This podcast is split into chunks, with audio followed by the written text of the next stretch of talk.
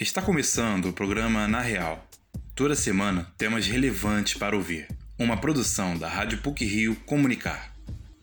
Em 112 anos de história, o Teatro Municipal do Rio de Janeiro fechou suas portas ao público em três ocasiões, duas para reformas e a última por conta da pandemia. Com isso, foi necessário buscar soluções para atender o público e também os funcionários. Esse é um dos temas do nosso programa de hoje, Vamos abordar também a questão da desindustrialização e o impacto e as consequências do fechamento de várias fábricas no período da pandemia. Fique com a gente! Os streamings, a filmagem de espetáculos e a utilização das plataformas digitais foram algumas das alternativas que o Teatro Municipal do Rio de Janeiro encontrou, pelo menos de forma temporária, para driblar a crise, Trata-se de uma adequação à nova realidade sanitária, a exemplo do que fizeram outras companhias como o Royal Ballet de Londres e a Ópera de Paris, como nos conta a repórter Maria Yerke. Em 112 anos de história, o Teatro Municipal do Rio de Janeiro fechou suas portas em apenas duas ocasiões em prol de reformas. A terceira, fruto da pandemia do coronavírus, foi razão para investir em reinvenções e apostar em soluções a médio prazo para atender o público e os funcionários. Assim, chegou a era dos streamings. A filmagem de espetáculos e subsequente disponibilização destes nas plataformas digitais foi a solução para fazer o show continuar, mesmo com todo o caos da Covid. Desde 2020, artistas e funcionários do TMRJ se encontram em casa, impossibilitados de trabalhar, ensaiar e performar no palco. Gradativamente, com a flexibilização da quarentena e a chegada das vacinas, a administração do teatro pôde começar a pensar em como adequar a nova realidade sanitária do país e atender a todas as necessidades do staff público. Companhias como o Royal Ballet de Londres e a Ópera de Paris já filmavam seus espetáculos para vender em formato de DVD, começaram a publicar performances referentes ao que seria a temporada de 2020-2021 em seus canais do YouTube. O Teatro Municipal de Portas Abertas Online inaugurou a nova temporada da casa em novembro de 2020 2020, com concertos e suítes inéditos filmados no palco, seguindo todos os protocolos de segurança contra a Covid-19.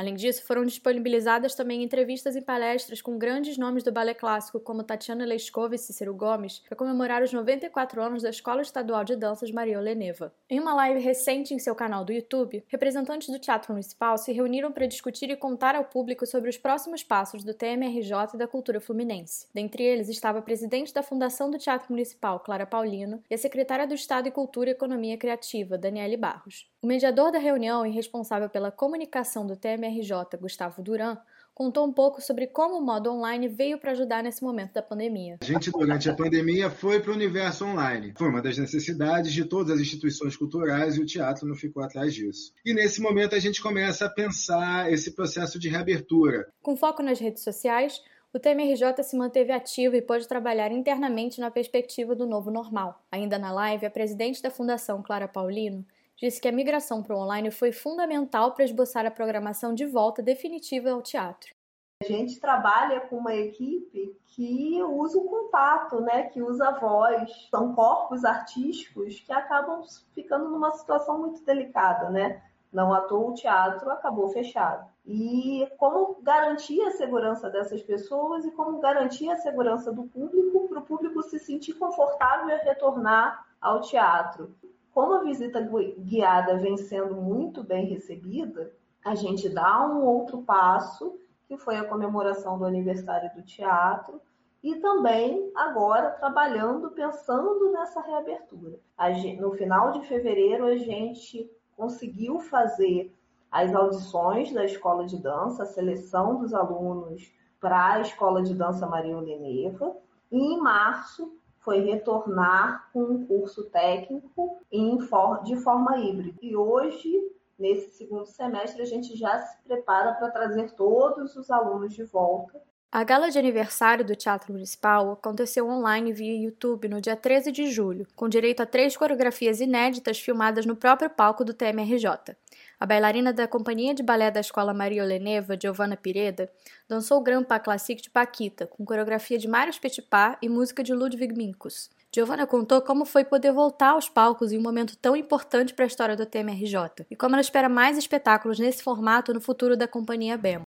Todas as vezes que eu piso no palco do Teatro Municipal eu fico muito emocionada, mas essa vez com certeza foi especial porque ficar um ano e meio longe dele não foi fácil. O teatro é um templo de arte, esse palco carrega uma magia, carrega uma energia sem igual poder comemorar 112 anos da história dele dançando é, foi muito gratificante. Acho que há espaço para mais espetáculos virtuais como esse. Enquanto não há uma flexibilização, a gente precisa manter a dança do país viva, a gente precisa manter o teatro municipal vivo. É muito importante que esses espetáculos continuem. E assim que possível, com plateia. Sem dúvidas, a pandemia pode trazer cada vez mais melhorias no jeito de se fazer espetáculos. Porém, com eles filmados ou presenciais, uma coisa é certa: nunca houve um momento mais bonito para aplaudir artistas e técnicos responsáveis por entregar essa arte ao público. Todas as lives da temporada online do TMRJ, a live sobre o futuro do teatro e a gala de aniversário de 112 anos estão disponíveis via canal do YouTube do Teatro Municipal do Rio de Janeiro a quem desejar. Maria Yerke, para Real. A pandemia afetou vários setores e causou uma onda de fechamento de estabelecimentos e também de demissões. Com as indústrias, não foi diferente. É o que vamos saber agora na reportagem de Gabriel Miranda. Quando se fala em crescimento econômico do país, não podemos deixar de mencionar os processos de industrialização, que nada mais são do que a criação de fábricas, rodovias, empresas, entre outras melhorias que desenvolvem o país de várias formas. A industrialização, por exemplo, é muito utilizada para explicar o governo de Juscelino Kubitschek na década de 50. Porém, hoje vamos tratar do sentido reverso desse processo, a desindustrialização. Palavra essa que vem ganhando destaque, inclusive sendo usada pelo ministro da Economia, Paulo Guedes, para explicar sobre a situação atual do Brasil. Segundo José Márcio Camargo, professor do Departamento de Economia da PUC-Rio, a desindustrialização é um processo do qual a participação de um setor industrial de uma ou mais áreas da economia apresenta quedas sistemáticas ao longo dos anos. Essa queda pode ser causada por diversos motivos, sejam eles a falta de competitividade, problema interno ou razões políticas. As as consequências são inúmeras, começando com a diminuição da participação do PIB do país até a diminuição do emprego e desenvolvimento humano. Por último, e não menos importante, José Márcio Camargo explica alguns pontos do setor tributário. A estrutura tributária que prejudica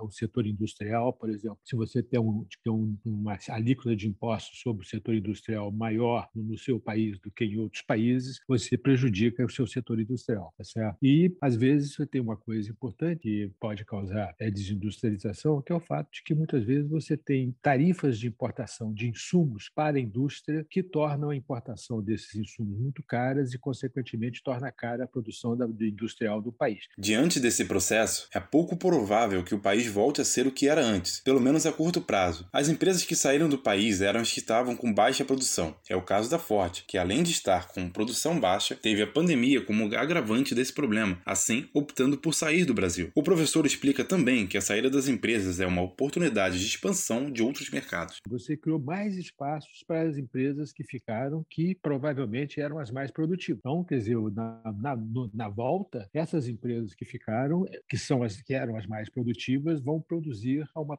uma produtividade mais elevada, o que provavelmente vai tornar o setor automobilístico é, mais competitivo. Como se sabe, o isolamento social foi a causa da perda de muitos empregos, mas a crise não começou aí. De acordo com Severino Lourenço, diretor do Sindicato dos Metalúrgicos do Rio de Janeiro, muitas empresas já estavam com problemas antes da pandemia, problemas que começaram desde 2018, seja na produção, infraestrutura, entre outros. Devido a isso, muitas empresas fecharam as portas ou estão em processo de recuperação judicial. Alguns exemplos listados pelo diretor foram a Nova Cabi, Modernox e Apollo Tubos e Equipamentos, empresas antigas com décadas de existência. A situação já não estava boa e, devido ao isolamento social, muitas empresas optaram também por medidas que atingiram principalmente seus funcionários. É o que Severino Lourenço explica. Se houve, houve alguma mudança na jornada de trabalho, sim, houve, né? Redução de salários de jornada, suspensões de contratos. Né? e demissão aumentou muito e mesmo agora na pandemia é, muitas empresas elas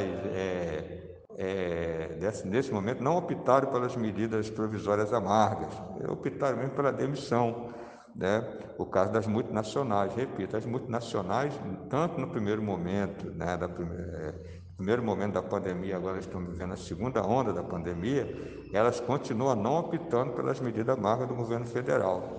Agora, deixando de falar sobre as empresas, vamos tratar sobre a relação dos trabalhadores com o fechamento das fábricas. O diretor do sindicato relata que, por mais que muitos contratos de trabalho tenham passado por uma alteração, como redução de carga horária e por consequência de salário, os trabalhadores estão gratos por terem mantido seus empregos. Segundo o sindicalista, é ruim com o emprego, mas pior sem ele. Vamos resumir assim: 90% dos metalúrgicos estão satisfeitos em suas empresas, né? estão empregados, né? E com seus benefícios garantidos, e só mesmo com a medida do Banco de Hora, que algumas multinacionais pediram, e está assim é, ocorrendo né, dessa forma. É inimaginável vivermos sem trabalho, sem nosso sustento. Vamos torcer para que nossa crise passe o quanto antes. Gabriel Miranda, para o Na Real. Por hoje é só. O programa Na Real é produzido por estagiários da Rádio PUC com a supervisão de Célio Campos. Lembramos que a Rádio PUC faz parte do Comunicar, cuja coordenação é de Lilian Sabac. Até o próximo sábado!